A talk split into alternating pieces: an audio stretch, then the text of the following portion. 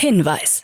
Startup Insider übernimmt keinerlei Haftung für die Richtigkeit börsenrelevanter und unternehmensbezogener Daten.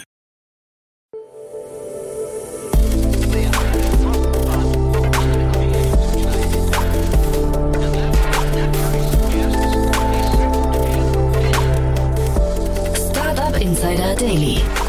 Morgen Update. Einen wunderschönen guten Morgen und herzlich willkommen zu Startup Insider Daily in der Morgenausgabe am Donnerstag, den 16. Februar 2023. Mein Name ist Kira Burs und wir starten hier zusammen in den Tag mit folgenden Themen. Go Student verliert vor Gericht.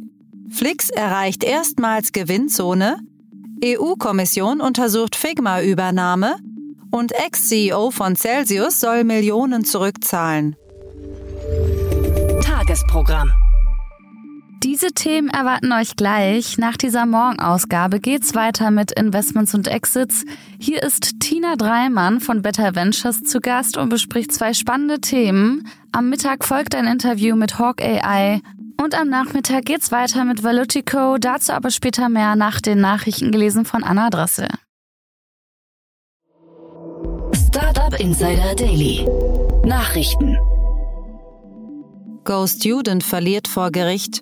Das österreichische Lernportal Go Student ist vor dem Kölner Landgericht verurteilt worden. Der Wettbewerber Tutorspace hatte im Frühjahr 2022 Klage eingereicht und Go Student vorgeworfen, unlautere Wettbewerbsmethoden zu nutzen. Der Argumentation ist das Landgericht größtenteils gefolgt und hat Go Student in 17 von 20 Punkten verurteilt.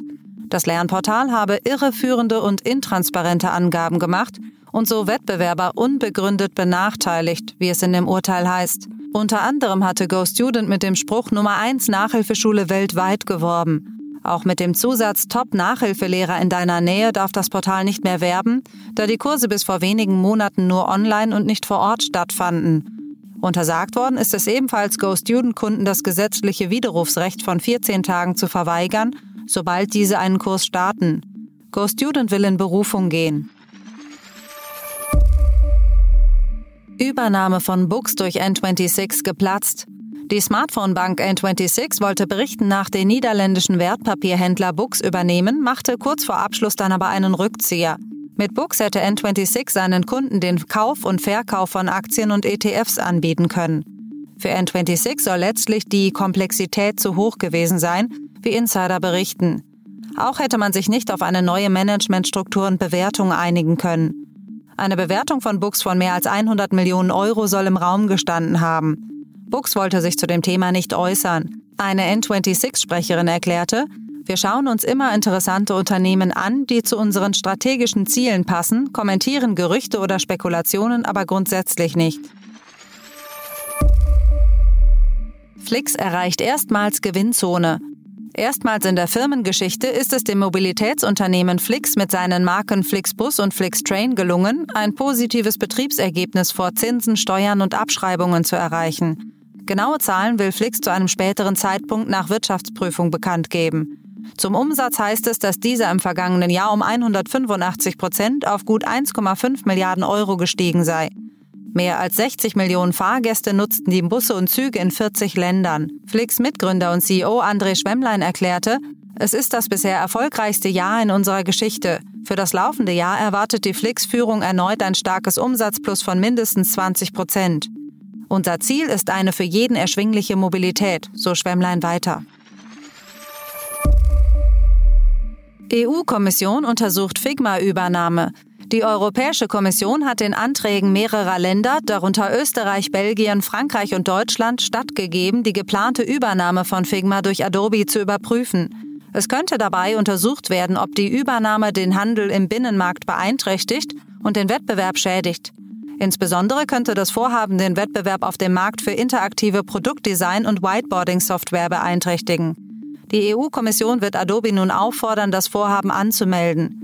Im September 2022 hatte Adobe angekündigt, das 2016 gegründete Startup Figma übernehmen zu wollen. Ex-CEO von Celsius soll Millionen zurückzahlen. Der insolvente Krypto-Lending-Dienst Celsius fordert Millionenzahlungen von seinem ehemaligen Chef Alex Maschinski und dessen Frau Chrissy Maschinski. Die Celsius-Insolvenzverwalter und Gläubiger werfen ihnen vor, den Token CEL künstlich aufgeblasen und fahrlässige, rücksichtslose und eigennützige Investitionen getätigt zu haben. Kurz vor dem Zusammenbruch von Celsius soll Alex Maschinski 2,8 Millionen Dollar in seine eigene Wallet überwiesen haben. In der Klageschrift heißt es, die Klage würde Ansprüche und Klagegründe gegen die Angeschuldigten vorbringen, Millionen von US-Dollar, die in den Monaten vor dem Einfrieren der Abhebungen von der Celsius-Plattform abgezogen wurden, zurückerstatten. Be Real verliert die Hälfte der Nutzer. Die täglich aktiven Nutzer der Social-Media-App Be Real sind seit ihrem Höchststand im Oktober 2022 um 48 Prozent oder 10,4 Millionen zurückgegangen. Das geht aus Daten einer App-Analyse-Plattform hervor. Auch die monatlichen Downloads des als Instagram-Konkurrenten gehandelten Be Real sind in den letzten Monaten deutlich zurückgegangen, von 12 Millionen im September 2022 auf 3,3 Millionen im Januar. Be Real hat seinerseits die Benutzererfahrung seiner App seit seiner Popularität nicht verändert. Nach wie vor wird jeden Tag zu einer zufälligen Zeit eine Benachrichtigung verschickt, um die Nutzer dazu zu bringen, ein Foto zu machen und es wird zusammen mit den Fotos aller Freunde in einem nicht-algorithmischen Feed angezeigt. Salesforce treibt Kündigungen voran. Salesforce will seine Belegschaft um rund 10 Prozent reduzieren, was Entlassungen von etwa 7000 Mitarbeitern bedeutet. Jetzt berichten Insider von Druck auf Mitarbeiter, die das Unternehmen freiwillig verlassen sollen. Ihnen soll ein Prompt Exit Package angeboten worden sein, das weniger Abfindungen vorsieht. Wenn Sie das Angebot ablehnen, sollen Sie stattdessen einem 30-tägigen Leistungsverbesserungsplan zustimmen. Mitarbeitern zufolge hat das Unternehmen die Leistungserwartungen im Zuge des Eindringens aktivistischer Investoren verschärft. So wurden Berichten zufolge rigide Maßnahmen zur Leistungsmessung in den Technikabteilungen eingeführt. Dabei würden beispielsweise Entwicklerinnen und Entwickler danach bewertet, wie viel Softwarecode sie produzieren. Gegenüber dem US-Online-Magazin TechCrunch erklärte ein Vertreter des Salesforce Managements, unser Prozess zur Leistungsverbesserung fördert das Verantwortungsbewusstsein und belohnt herausragende Leistung. Reddit nimmt Pläne für Börsengang neu auf.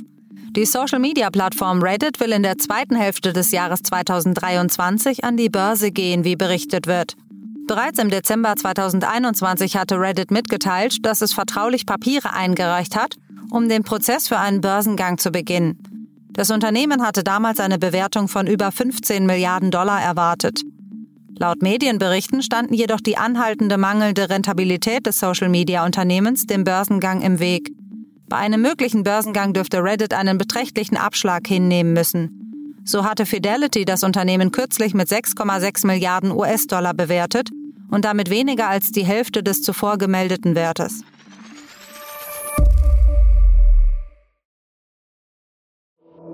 Startup Insider Daily. Kurznachrichten.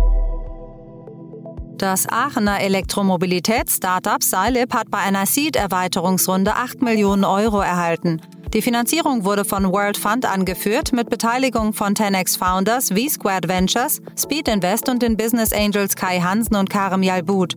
Das Startup verfolgt einen neuen Ansatz für das Recycling von Lithiumbatterien. Die Berliner Bildungsplattform No Unity hat bei einer Series A-Erweiterung 9 Millionen Euro eingesammelt. Die Summe der Runde hat sich so auf insgesamt 19 Millionen Euro erhöht. Stride und Red Alpine leiteten die Erweiterung gemeinsam mit den bestehenden Investoren Project A und Edu Capital. Die Plattform will mit den neuen Mitteln in die USA expandieren. Das EU-Parlament hat einem milliardenschweren Satellitenprojekt zugestimmt. Dieses soll zum einen ein flächendeckend schnelles Internet garantieren und zugleich die sichere Kommunikation von Behörden in Krisenfällen wie Cyberangriffen und Naturkatastrophen sicherstellen. Das Projekt soll 2027 starten und erhält ein Budget von 2,4 Milliarden Euro. Nachdem der Aktienkurs von Alphabet nach öffentlichen Fehlern seines KI-Tools BART um über 100 Milliarden US-Dollar abgestürzt ist, wurden nun auch die Ergebnisse des Microsoft-Chatbots ChatGPT analysiert. Den Recherchen zufolge macht auch ChatGPT viele Fehler und erfindet teilweise Informationen oder irrt sich bei Quartalsergebnissen börsennotierter Unternehmen. Elon Musk hat in einem Video-Interview beim World Government Summit erklärt, dass er bis Ende des Jahres CEO von Twitter bleiben werde. Er begründete dies damit, dass er das Unternehmen zuvor stabilisieren und finanziell auf gesunde Füße stellen wolle. Derzeit gäbe es noch keine Kandidaten für den Chefsessel. Musk hatte Twitter im Oktober 2022 für rund 44 Milliarden US-Dollar übernommen und seitdem bereits einen Großteil der Belegschaft entlassen. Das waren die Startup Insider Daily Nachrichten von Donnerstag, dem 16. Februar 2023. Startup Insider Daily Nachrichten. Die tägliche Auswahl an Neuigkeiten aus der Technologie- und Startup-Szene. Das waren die Nachrichten des Tages, moderiert von Anna. Vielen Dank. Und jetzt zu unserem Tagesprogramm für heute. In der nächsten Folge kommt wie immer die Rubrik Investments und Exits. Dort begrüßen wir heute Tina Dreimann. Sie ist Co-Founder von Better Ventures. Und Tina hat wie immer Themen mitgebracht, die die Welt nachhaltiger gestalten sollen. Zwei meiner Meinung nach spannende Themen. Zum einen bespricht sie den 15 Millionen Pfund schweren Fonds des VCs Counteract, die sich mit Climate Tech beschäftigen. Und zum anderen geht es um die Seed-Finanzierung in Höhe von 8 Millionen Euro in das Batterie-Recycling-Startup Scilib, das aus der RWTH Aachen gegründet wurde. In der Mittagsfolge sprechen wir mit Tobias Schweiger. Er ist CEO und Co-Founder von Hawk AI. Das Münchner Startup hat in einer Series B 17 Millionen US-Dollar eingesammelt und sie bieten eine holistische Software zur Bekämpfung von Finanzkriminalität an. Das Interview zur Runde und zum Startup gibt's dann um 13 Uhr. Und in unserer Nachmittagsfolge geht's weiter mit Paul Resch, CEO und Co-Founder von Velutico. Das Wiener Fintech hat eine cloudbasierte Plattform für Unternehmensbewertungen entwickelt und in seiner ersten Finanzierungsrunde eine Summe im mittleren siebenstelligen Bereich eingesammelt. Mehr dazu am Nachmittag um 16 Uhr. Das war's jetzt erstmal von mir, Kira Burs. Ich wünsche euch einen wunderschönen Start in den Tag und wir hören uns bald wieder. Macht's gut.